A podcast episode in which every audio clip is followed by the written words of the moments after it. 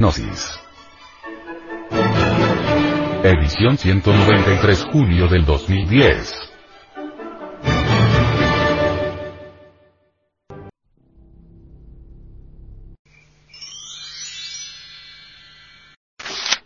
Hacia la gnosis. Pensamiento y materia.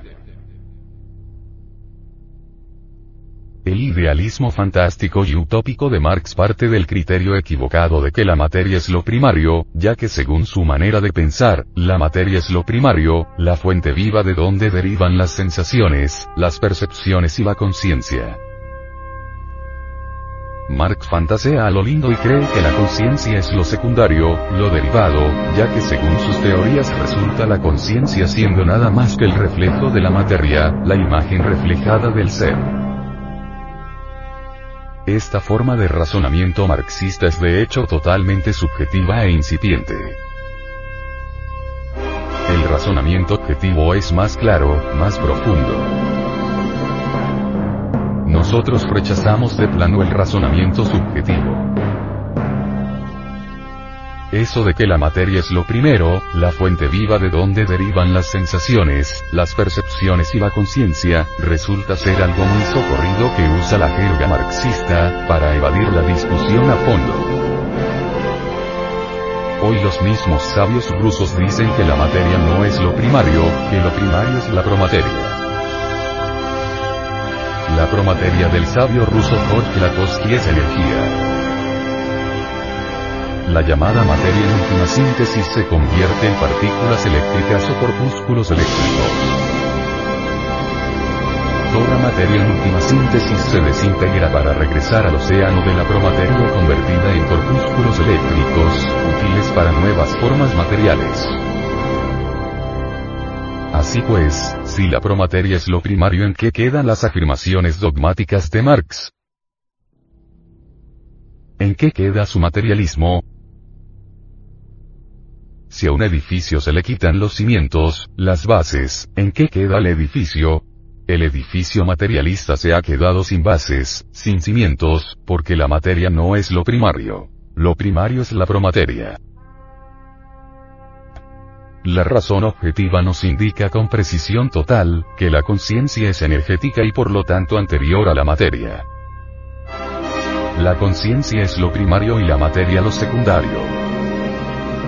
La materia es energía condensada. Antes de la materia solo existe la promateria, es decir, la energía.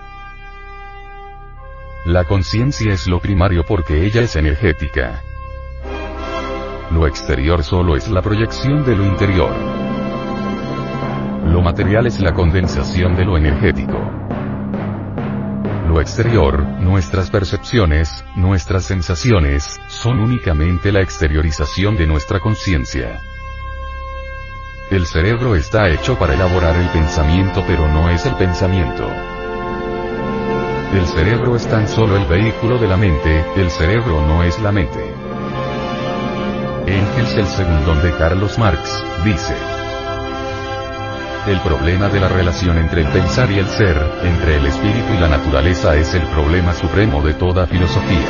Los filósofos se dividían en dos grandes campos según la contestación que diesen a esta pregunta. Los que afirmaban el carácter primario del espíritu frente a la naturaleza. Formaban el campo del idealismo. Los otros, los que nombran la naturaleza como lo primario, figuraban en las diversas escuelas del materialismo. Por estas palabras de Engels podrá el oyente comprender el incipiente razonamiento materialista de este señor. Dichas palabras parten de incompletas informaciones porque este señor jamás supo que el espíritu universal es el fuego. La naturaleza no puede existir sin el fuego y esto está demostrado. El espíritu universal no puede estar ante la naturaleza porque la destruiría. El espíritu universal está dentro de la naturaleza y es su fundamento porque el mundo es solo una condensación del fuego. Nosotros aseguramos que los que afirman el carácter primario del fuego dentro de la naturaleza son los realistas. Nosotros decimos que los que afirman que la naturaleza es lo primario y el fuego espíritu universal de vida, lo secundario, son los fantásticos utópicos. Si la energía es lo primario y la materia lo secundario, el pensamiento no es un producto del cerebro. Está demostrado en física que la energía es siempre lo primario. El pensamiento es energético y por lo tanto puede separarse del cerebro.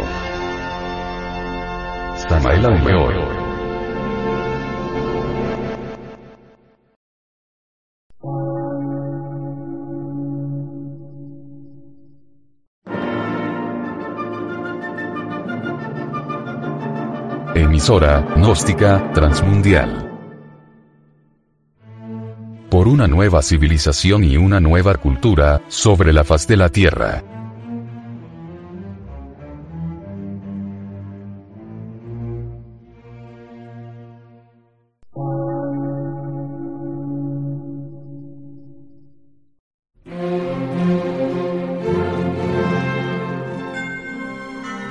Medio de radiodifusión. Científico, artístico, místico y filosófico. De la Asociación Colombiana de Centros de Estudios Gnósticos, Antropológicos, Psicológicos y Culturales. A. C.